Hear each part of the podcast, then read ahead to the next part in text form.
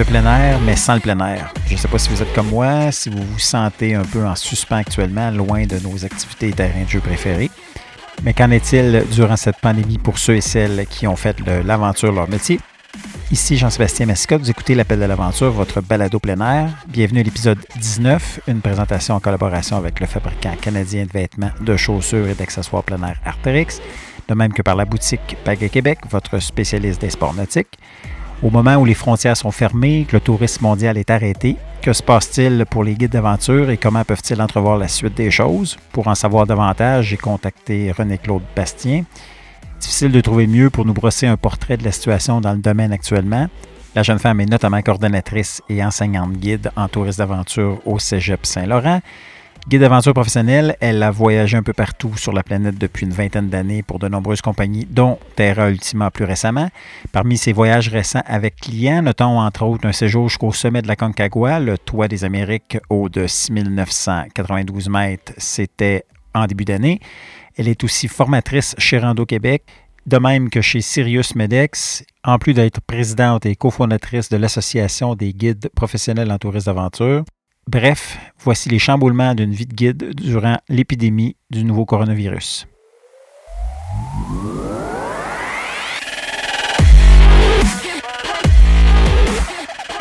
Salut René-Claude.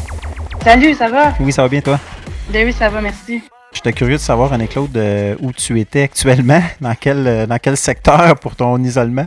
Ouais, c'est ça. Moi, merci. Je, suis confinée, en fait, dans un dans un, paradis du plein air en temps normal. Là. Donc, je suis à Valmorin, là, présentement dans les Laurentides. Donc, au moins, euh, j'ai le bonheur d'avoir autour de moi forêt, lac, rivière. Là, que je peux me balader dans mon dans mon arrière-pays à moi. Fait que ça me permet de me, me délasser les jambes et respirer l'air frais. Puis, justement, pour une fille qui habituellement gagne sa vie en plein air, tu es toujours dans l'action. Comment ça se passe? Euh, tu trouves pas ça trop difficile? Euh, en fait, c'est drôle, hein? c'est deux choses en même temps. Euh, quand, ça, quand ça s'est déroulé, tout ça, en fait, euh, quand le, premier ministre a demandé, dans le fond, à tout le monde là, de se mettre en quarantaine volontaire là, au retour de voyage, nous, on venait tout juste de revenir du Mexique. Donc, on s'est mis tout de suite en confinement. Puis, les jours suivants, c'est à ce moment-là que le premier ministre a averti tout le monde en disant, bon, on va prendre une pause, le Québec est en pause, et on voyait ça gonfler.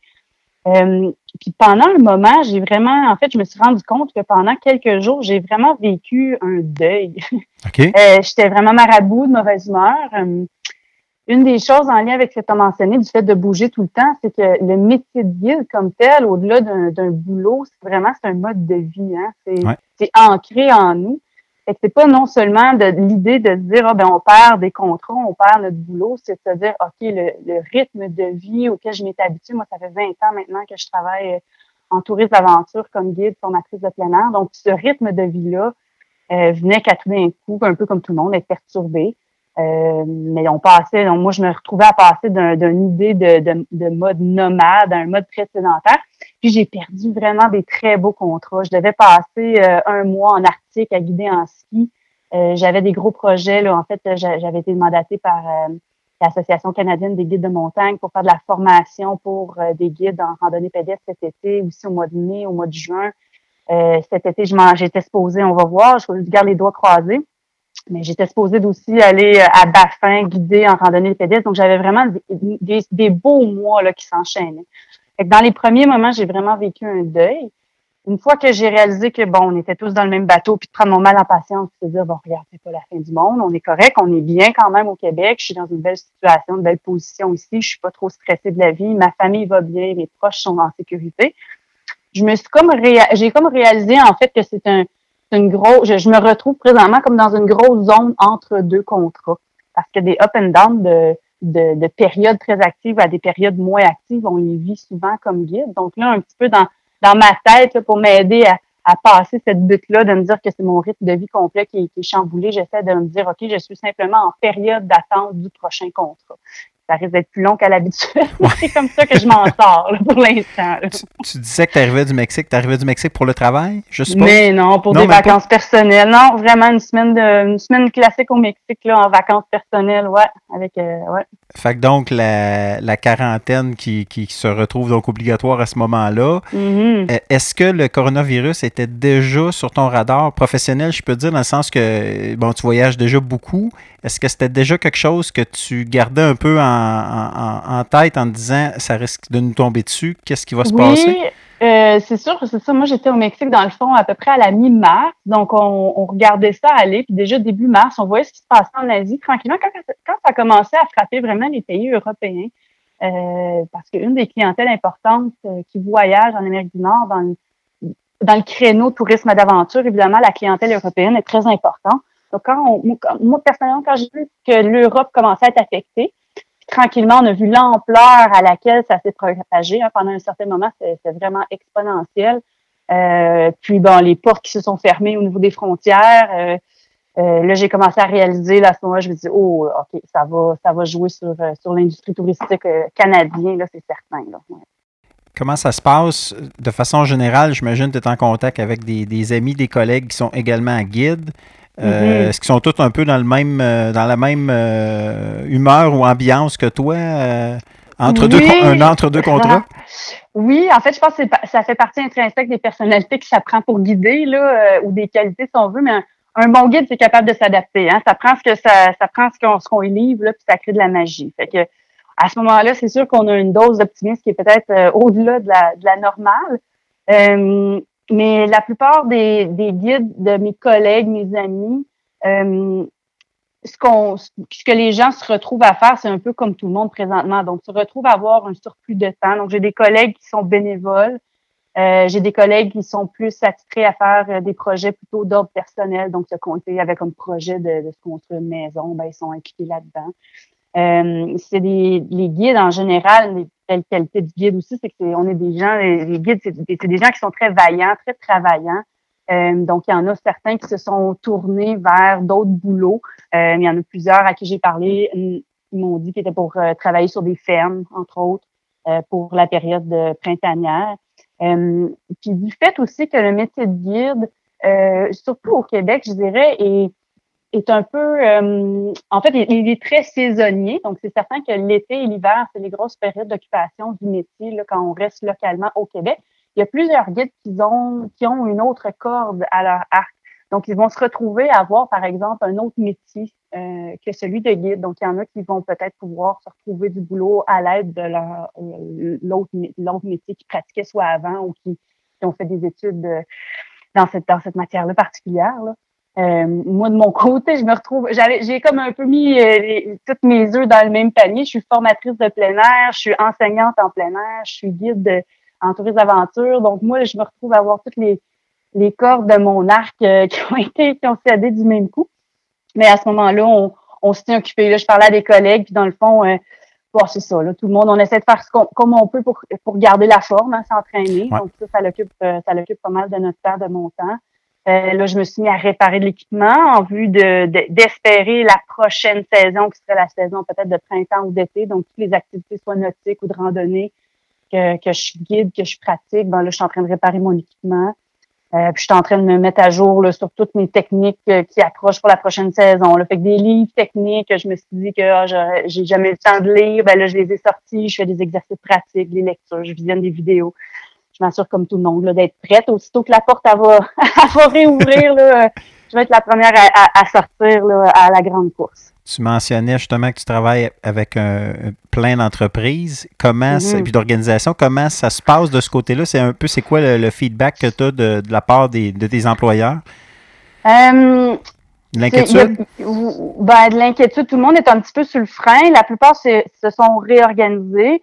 Euh, honnêtement, heureusement, puis on s'entend que c'est pas parfait, mais les gouvernements, autant provinciaux que ben, le gouvernement provincial, mais le gouvernement fédéral également, ont vraiment quand même mis de l'avant là euh, des incitatifs pour les entreprises. Je pourrais pas parler trop à ce niveau-là parce que je ne possède pas mon entreprise, mais je sais qu'il y a y a déjà des, entreprises euh, pour lesquelles je travaille qui ont dû annuler évidemment là, des voyages, des contrats, etc. Fait que ça, c'est sûr que ça vient à frapper. Euh, mais pour la suite des choses, tout le monde semble pas mal optimiste. Moi, les, les producteurs en tourisme d'aventure à qui j'ai parlé, tout le monde semble de dire que la relance va se faire sentir euh, rapidement. Suite à ça, il faut comprendre que l'âme, l'âme de l'être humain euh, est toujours à la recherche de voyage. Voyager, ça fait partie intrinsèque de l'homme depuis le temps. Donc, euh, c'est pas demain la veille qui va arrêter. Puis, une des particularités du voyage qu'on voit peut-être dans les dans les dernières 10-20 ans, c'est, c'est qu'en fait, euh, présentement, la façon que le, le, globe est organisé, le monde qui ont de l'argent, ils ont de l'argent. Ils continuent d'avoir de l'argent. Et, et malgré peut-être ce qu'on pense, euh, cette base-là de gens qui ont de l'argent, ben, elle s'élargit là, au fil du temps. Donc, de l'argent à dépenser pour le voyage, il y a toujours des gens qui vont en avoir. C'est certain que pour des gens qui travaillent, par exemple, plus pour des entreprises qui sont des entreprises qui favoriseront la masse, là, à ce moment-là, peut-être qu'il va y avoir une diminution de l'offre pour les premiers temps.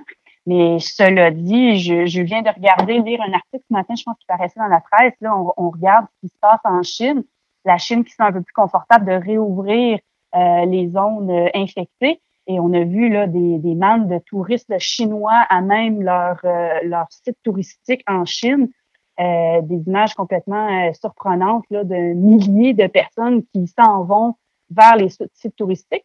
Quand on pense à ça, toi, tu es un grand amateur de plein air aussi, là, je t'imagine très bien que dès que le gouvernement va dire OK, c'est beau, vous pouvez commencer à sortir, les gens qui vont avoir été encabanés pendant un bout de temps, ben, possiblement que ces gens-là vont, vont, se dire OK, on est dû pour des vacances, on prend-tu un break, on va-tu respirer ailleurs?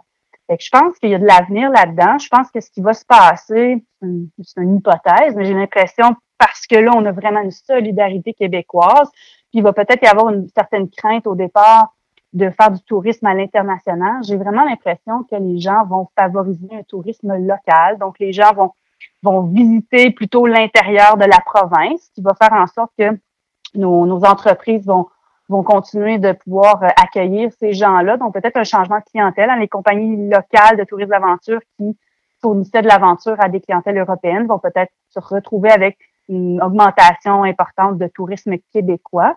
Euh, puis à ce moment-là, moi, ce que je trouve pour le métier, ce que ça risque d'apporter, ça va peut-être apporter, dans le fond, une valorisation ou une appréciation supplémentaire pour le métier de guide au Québec. Parce que c'est un métier, des fois, qui est un peu regardé comme un métier secondaire ou un métier à temps partiel, un métier que les, étudiants euh, universitaires font pendant l'été. Mais que de, de, réaliser à quel point le guide fait la différence dans nos aventures, peut-être que à ce moment-là, de favoriser justement cette circulation d'économie touristique locale-là va favoriser ça aux yeux des visiteurs euh, québécois. Ça va donner un petit, un petit coup, euh, un petit coup de vers l'avenir pour le métier comme tel. Évidemment, tu n'as pas de boule de cristal, mais si on pense, par exemple, à court, moyen terme, est-ce que tu as l'impression que ça pourrait, si on regarde entre autres pour la province ou plus localement au Canada, euh, est-ce que tu penses qu'il y a certaines organisations qui pourraient tout simplement ne pas passer au travers? Oh, malheureusement, je pense que oui. Surtout les jeunes entreprises qui ont, par exemple, commencé l'année passée. Là. Une jeune entreprise qui peut-être avait sa première année d'opération l'année passée a possiblement pas les reins assez solides pour passer à travers une, année euh, une année difficile. On le sait que les grosses saisons touristiques québécoises, c'est vraiment les saisons estivales puis les saisons hivernales. Donc, ça veut dire à peu près là, ils, vont, ils vont aller chercher de l'argent à peu près là, début juin, mi-juin, jusqu'à mi-septembre, début octobre. Là, c'est pas mal là que ça se passe. Donc, c'est sûr que n'importe quel incident qui vient gruger l'intérieur de cette saison estivale-là où la plupart des petits entrepreneurs vont faire leur argent, c'est sûr que pour n'importe qui, ça va être difficile euh, de s'en remettre. Encore une fois, je trouve que les programmes gouvernementaux vont servir à justement ces entreprises-là.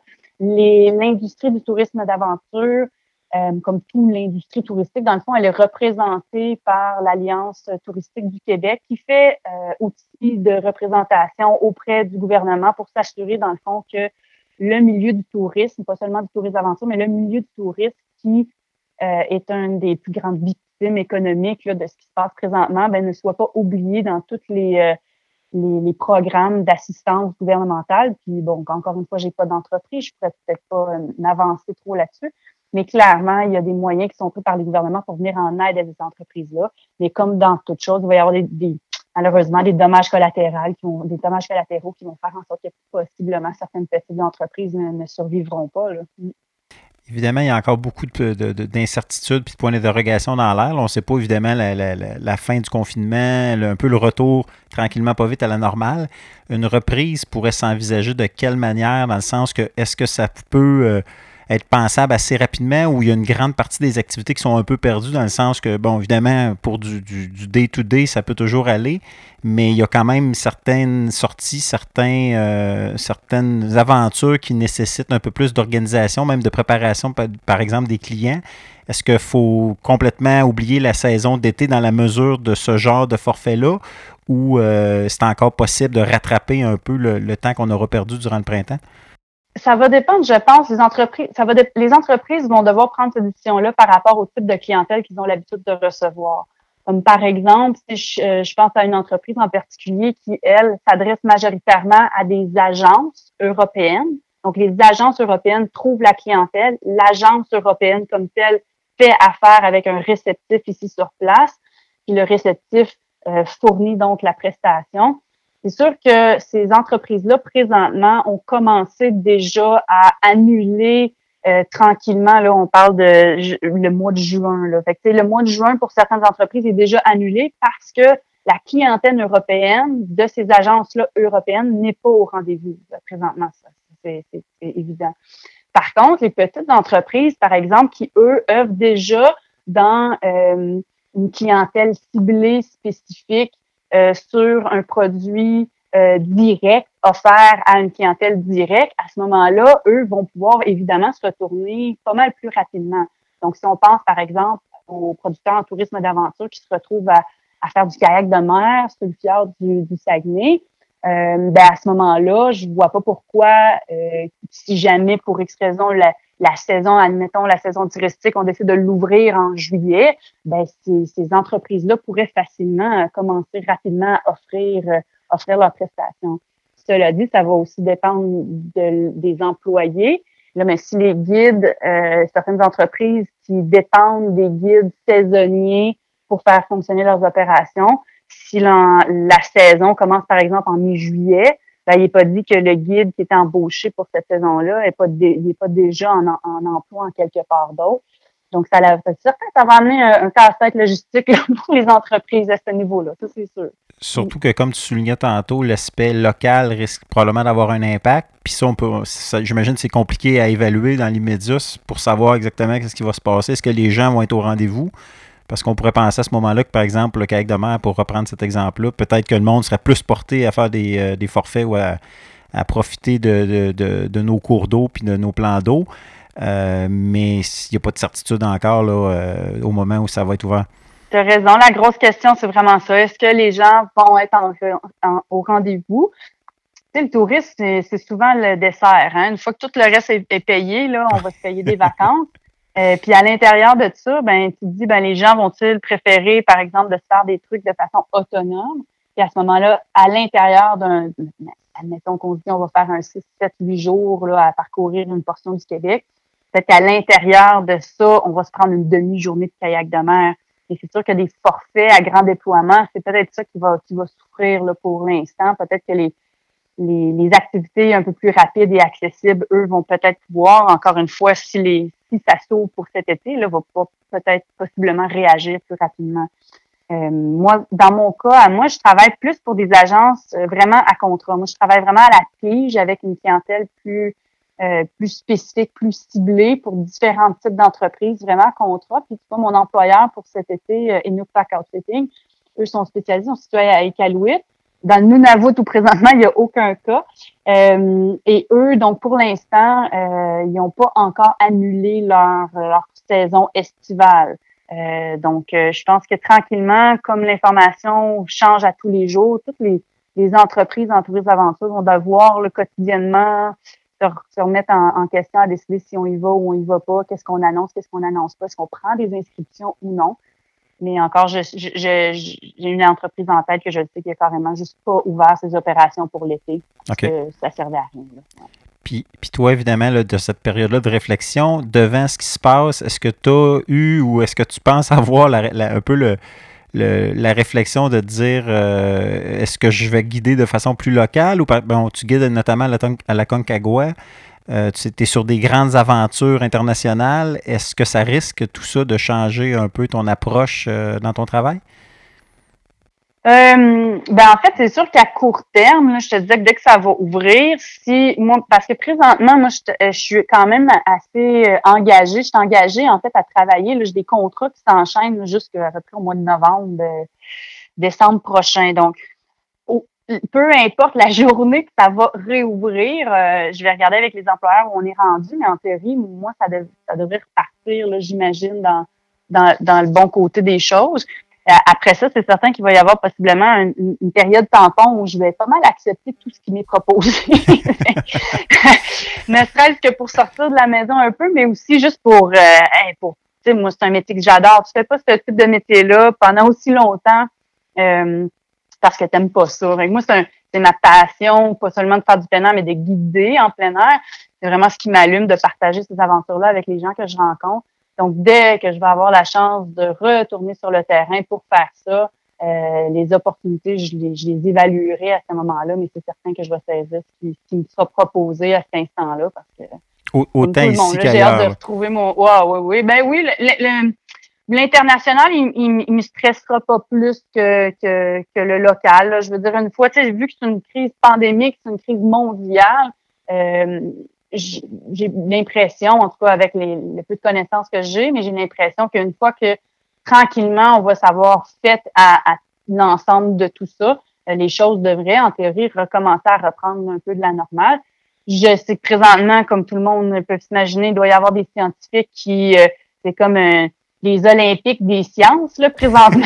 c'est tout le monde est en train d'essayer de dire Ah, je veux trouver, je veux trouver. Puis je peux comprendre là, cette rage-là. Là, tu sais, quand tu veux trouver quelque chose, ben là, il y en a qui sont acharnés à trouver euh, soit un remède pour euh, combattre le, le, problème là, euh, lié à l'inflammation des poumons ou, ou trouver un vaccin, puis ensuite de tout produire le vaccin je pense pas qu'on est dans une spirale sans fin là, de, destruction humaine, là, mais à un moment donné, il y a quelque chose qui va ressortir de là. Puis quand ça va être ressorti, ben c'est sûr qu'il va y avoir une période là, là-dedans qui paraît incertain. Là, on voit pas trop ce qui se passe en avant de nous.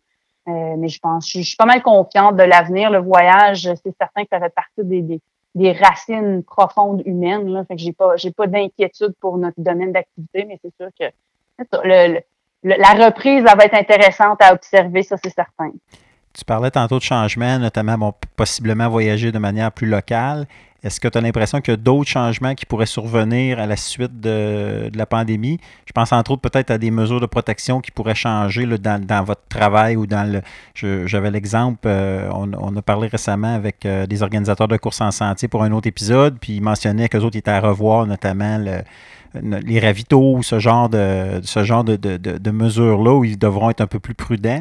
As-tu des, des, sphères de, de, ton travail que tu penses qui pourraient être influencées ou avoir des impacts de, de la, crise actuelle? Euh, en lien avec mon métier, j'essaie de penser. Je ne vois pas, euh, à bruit pour point, là, je vois pas quelque chose de concret. Euh, c'est certain que dans, dans, le mode expédition, tu sais, tout ce qui est sanitaire, tout ce qui est contamination, on fait extrêmement attention parce que euh, même si c'est pas la COVID-19, on s'entend qu'une gastro qui se propage à l'intérieur d'une expédition, ça vient de ruiner l'expédition pareil. Là. Fait que tout ce qui est sanitaire, c'est déjà, euh, déjà très pris en compte. Moi, ce que je pense, que je souhaiterais peut-être qu'il y ait, c'est euh, peut-être, dans le fond, un changement de, vision, de valeur, de philosophie du voyageur.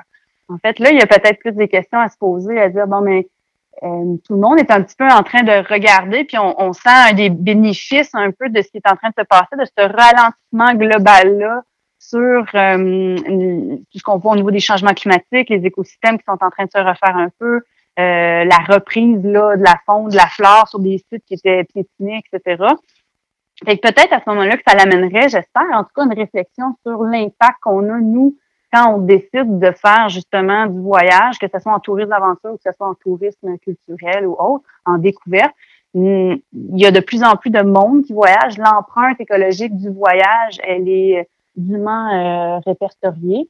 C'est peut-être une, réflexion à, avoir par rapport à la place qu'occupe le voyage, le tourisme, l'aventure à l'intérieur de nos vies quelle place ça va prendre maintenant, puis comment on va l'adresser aussi. Les gens, ils sont, sont, sont pris un peu à, à, se retourner euh, vers soi-même pour, pour évaluer leur, leur, position, leur situation dans, dans le monde actuel qu'ils vivent. On voit, on dirait tout le monde est en train de réfléchir sur la place qu'elles occupent là, dans, dans, dans l'univers actuel j'ai l'impression que le voyage va peut-être euh, va peut-être faire partie de ça. Je sais que tu es une bonne collaboratrice euh, en Joanie Saint-Pierre avec le projet Vaolo.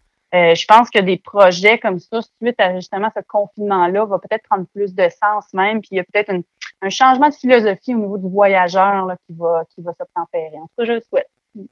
On parle beaucoup d'acheter Québec. On en parlait tantôt, l'aspect local. On, a, bon, on pense notamment au panier bleu. Comment ça peut se traduire pour le tourisme d'aventure? Les gens, par exemple, qui disent moi, j'aimerais être capable de, de, contribuer au, à l'aspect aventure, au volet aventure, mais québécois. Mhm. Pour toi, ça serait quoi la meilleure manière d'y contribuer? Euh, il y a, euh, en fait, l'association qu'on appelle l'association sectorielle au Québec qui euh, gère, si on veut, le tourisme aventure ou qui fait la promotion du tourisme aventure au Québec s'appelle Aventure Écotourisme Québec. Donc, Aventure Écotourisme Québec, c'est une association qui regroupe justement les producteurs de tourisme d'aventure et qui s'assure d'un standard de qualité et de sécurité à l'intérieur de l'industrie du tourisme d'aventure. Donc, la première chose à faire, si on veut une, aventure euh, québécoise, une entreprise québécoise euh, qui est homologuée, si on veut, qualité-sécurité, c'est de visiter le site internet. Euh, je crois que ça s'appelle, je crois que c'est aventurequebec.com. Donc, c'est un site euh, où on peut retrouver à ce moment-là, sur une carte euh, interactive du Québec, dans le fond, euh, selon soit l'activité ou la région qu'on souhaite visiter, des entreprises québécoises qui offrent du tourisme d'aventure, donc sur le territoire, dans les différentes activités. c'est vraiment la, porte d'entrée pour le tourisme d'aventure québécois, là, Aventure Écotourisme Québec. De mémoire, le site internet, aventurequebec.com. C'est là qu'il faut aller. Donc, après vérification, René-Claude, c'est plutôt le aventurequebec.ca, aventure au singulier. Euh, ce qui est bon de savoir aussi, c'est que les organisations qu'on va retrouver, euh, donc euh, homologuées, c'est aussi bon pour évidemment des, forfaits dans la province, mais quelqu'un, par exemple, qui dit Moi, je rêve de faire un voyage à, l'étranger, on peut quand même contribuer ou penser acheter Québec parce qu'on fait affaire avec des, une entreprise d'ici, même si elle offre des services à l'extérieur. Oui, exactement, exactement. On va retrouver par exemple l'agence euh, Terra Ultima là, qui, qui, se retrouve à être euh, une des, des, dernières grandes agences touristiques à l'international, vraiment à propriétaire québécois. Donc, euh, eux, c'est vraiment leur spécialité. Moi, c'est sûr, je parle, je suis un peu biaisée, je travaille pour eux. Mais Terra Ultima se retrouve sur ce site-là, les compétiteurs également. Euh, mais oui, donc c'est ça. Donc, les compagnies qui offrent des voyages à l'international, mais qui opèrent à partir du Québec et qui remplissent, ça, c'est peut-être le plus important de comprendre, c'est que ce site-là, dans le fond, il vous, nomme les organismes, les, les pardon, les, les, entreprises qui respectent des normes strictes d'encadrement, de sécurité puis de qualité. Et qu'on s'assure à ce moment-là que justement, on se retrouve à avoir des guides qui sont formés, des itinéraires qui sont adéquats, des plans de mesures d'urgence, des plans de gestion des risques euh, donc, vraiment, les, nécessaires pour avoir une activité de plein air là, agréable et sécuritaire. Ça, c'est la chose à dire, je dirais. Comme professionnel de l'aventure, tu te positionnes comment par rapport à la pratique d'activité de plein air par les temps qui courent? Je m'explique, je pense notamment, euh, on voit, là, il y a eu des mesures où certaines stations de ski qui ont été obligées de mettre des gardiens de sécurité. Euh, il y a des débats euh, enflammés sur les réseaux sociaux par moment euh, sur ce qu'on peut faire et ce qu'on peut pas faire. Mm. toi, c'est où tu te situes là-dedans? Puis c'est quoi le conseil ou le, qu'est-ce que tu pourrais dire aux, auditeurs qui font du sport puis qui sont peut-être un peu tentés, de l'autre côté, ils savent pas trop est-ce que je peux sortir, qu'est-ce que je peux faire, qu'est-ce qui se fait comme activité, qu'est-ce qui qu'est-ce qui se fait pas? Oui, c'est sûr que c'est un sujet chaud. Hein? Surtout que là, présentement, le gouvernement est en train de, de définir davantage ce qu'ils entendent par euh, justement la, définition d'un rassemblement. Après ça, on entend dire ben il faut pas qu'on qu'on aille dehors se péter la gueule parce que ça va venir caboucher les urgences, qu'on a besoin des urgences pour autre chose présentement. Euh, on entend d'autres choses, de gens qui disent que c'est important quand même de faire de l'activité physique à l'extérieur pour la santé mentale, qui est aussi importante que la santé physique par moment de confinement. Donc, c'est sûr que ça varie là euh, d'un côté puis de l'autre. Euh, moi, ce que, ce que je dirais, moi, ce que je fais présentement, c'est que je respecte les recommandations émises par les différentes organisations, associations de plein air. Par exemple, euh, je regarde beaucoup ce que fait Rando Québec par rapport à la marche. Je regarde beaucoup ce que fait Vélo Québec par rapport au vélo. Je regarde ce que fait la fédération ou ce que suggère, recommande, par exemple, Cano Kayak Québec. Euh, donc, les grandes instances qui fédèrent, en fait, la pratique autonome du plein air au Québec, c'est de là que moi, je suis les recommandations. Euh, c'est certain que de mon côté, euh, une fois que la demande est faite par une association qui regroupe euh, un certain nombre de, de, de lieux d'activité. Je pense par exemple quand l'Association des stations de ski a carrément demandé à tout le monde d'arrêter d'aller sur les centres de ski qui étaient fermés. à ce moment-là, je pense qu'on a quand même un devoir citoyen de dire, OK, regardez, là, ça a été demandé. Là. À ce moment-là, d'aller à contresens de ça, je pense que c'est un peu euh, c'est un peu irresponsable. Cela dit, je comprends aussi la frustration des gens parce que il y a des gens qui pratiquent le plein air qui, évidemment, font preuve d'un bon jugement. Donc, il y a beaucoup de gens qui seraient capables de prendre les bonnes décisions au bon moment pour s'assurer de ne pas se mettre dans le pétrin, de s'assurer de ne pas être une source de contamination. C'est très difficile en tant qu'adulte quand on se fait dire que euh, on est on, on, se fait dire non parce que mais qu'on n'est pas capable d'argumenter quand pourtant on a des arguments qui pourraient venir contredire la raison pour laquelle la réglementation ou la recommandation a été émise. Euh, à ce moment-là, c'est sûr que c'est tout le temps un petit peu un petit peu plus difficile, mais il faut, faut vraiment euh, encore faire preuve de patience, se dire qu'on est tout le temps dans le même bateau, puis trouver une autre façon de, de faire euh, nos activités, de prendre notre euh, moi, je m'adonne présentement, là. Une chose qui n'ont pas encore interdit, que je fais beaucoup par les temps qui courent, qui est encore euh, encouragée par la santé publique, c'est le vélo. Et que je me permets d'aller en vélo euh, à quelques mètres de distance de, de, la personne avec qui j'habite pour m'assurer de garder là, les distances recommandées. Donc, le vélo, ça n'a pas été interdit. Je fais du vélo, je fais la marche, mais je reste dans ce qui est recommandé comme pratique sportive. Mm. Mais j'ai la chance, moi, j'ai la chance, j'habite, comme je disais, j'habite à Valmorin, ma maison est dans le milieu de la forêt. Fait que moi, quand je veux faire de la randonnée, j'ai pas bien loin à aller, je prends mes raquettes. Ici, là, j'ai encore à peu près un, un, pied et demi peut-être de neige, là, fait que je peux facilement encore m'amuser dans le bois en arrière de chez nous, puis ça, ça me délie les pattes un peu parce que c'est ça qui est difficile, parce que tu as, autant. Les contextes sont tellement variables, dépendamment de la personne où elle habite, son expérience. Donc, encore là, on revient à le risque pour une mm. personne, par exemple, avec ton expérience, certaines activités pourraient se faire de façon euh, totalement sécuritaire, sans aucun problème. Puis pour une autre personne qui est moins habituée, ça serait euh, peut-être certainement pas une bonne idée. Fait que c'est toujours ça aussi. Puis évidemment, ben, la proximité de, de, ce qu'on fait. Euh, est-ce qu'on sort de chez nous puis on roule tout de suite ou il faut prendre l'auto puis après ça se déplacer? Puis fait que c'est toujours ça aussi là, qui devient un peu plus compliqué des fois. Les prochains plein risque à surveiller, là, ça va être euh, tout ce qui est nautique de rivière. c'est ça, je te fais une prédiction. Là. Ça s'en vient.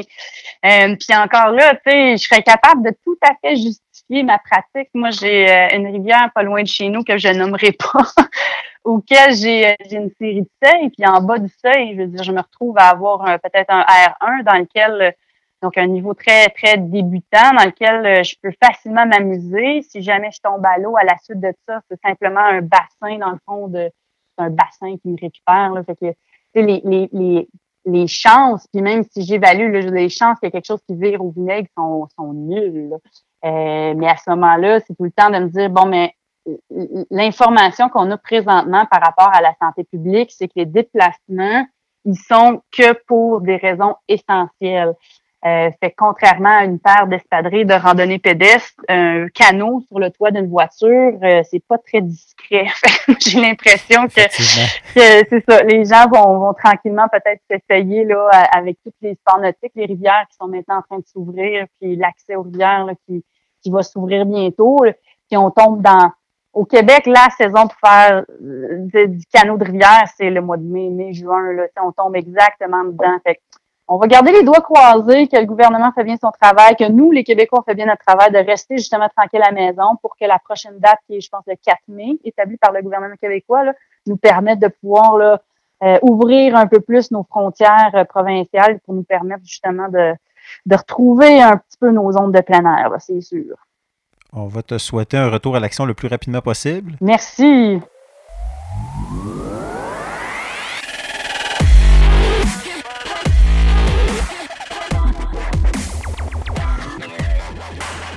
C'est ainsi que se conclut cet épisode de l'Appel de l'Aventure. En terminant, on en parle plutôt avec René Claude. Le beau temps arrive et les sports nautiques seront de plus en plus tentants.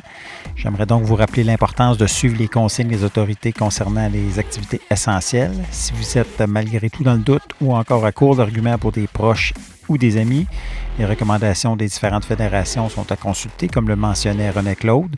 À ce chapitre, j'aimerais souligner notamment le travail de Cano Kayak Québec qui a eu le courage de prendre position clairement plus tôt cette semaine. Attendez la fin complète du confinement avant de pratiquer votre activité de pagaie, recommande-t-on. Vous voilà averti. Enfin, j'aimerais saluer les différentes initiatives des fabricants et manufacturiers de l'industrie du plein air qui sont très nombreux à avoir transformé, à tout le moins en partie, leur production pour pouvoir mieux outiller les intervenants en première ligne. Fabrication de visières chez le fabricant de sacs étanches Watershed, confection de milliers de masques chez Outdoor Research ou encore Osprey, ou même la création de 30 000 blouses médicales de grade 3, comme c'est le cas chez notre partenaire Arterix. Les entreprises ne ménagent aucun effort pour faire une différence dans le combat. Pour nous rejoindre et ne rien manquer, visitez le www.l'appel-de-l'aventure.com et tant qu'à y être, explorez les moyens de contribuer à l'essor de l'appel de l'aventure en visitant l'onglet Supporter le podcast. Merci d'être là d'ailleurs, épisode après épisode en aussi grand nombre. C'est très, très apprécié. Merci. Ici Jean-Sébastien Mescott, toujours en confinement, qui vous dit ça va bien aller.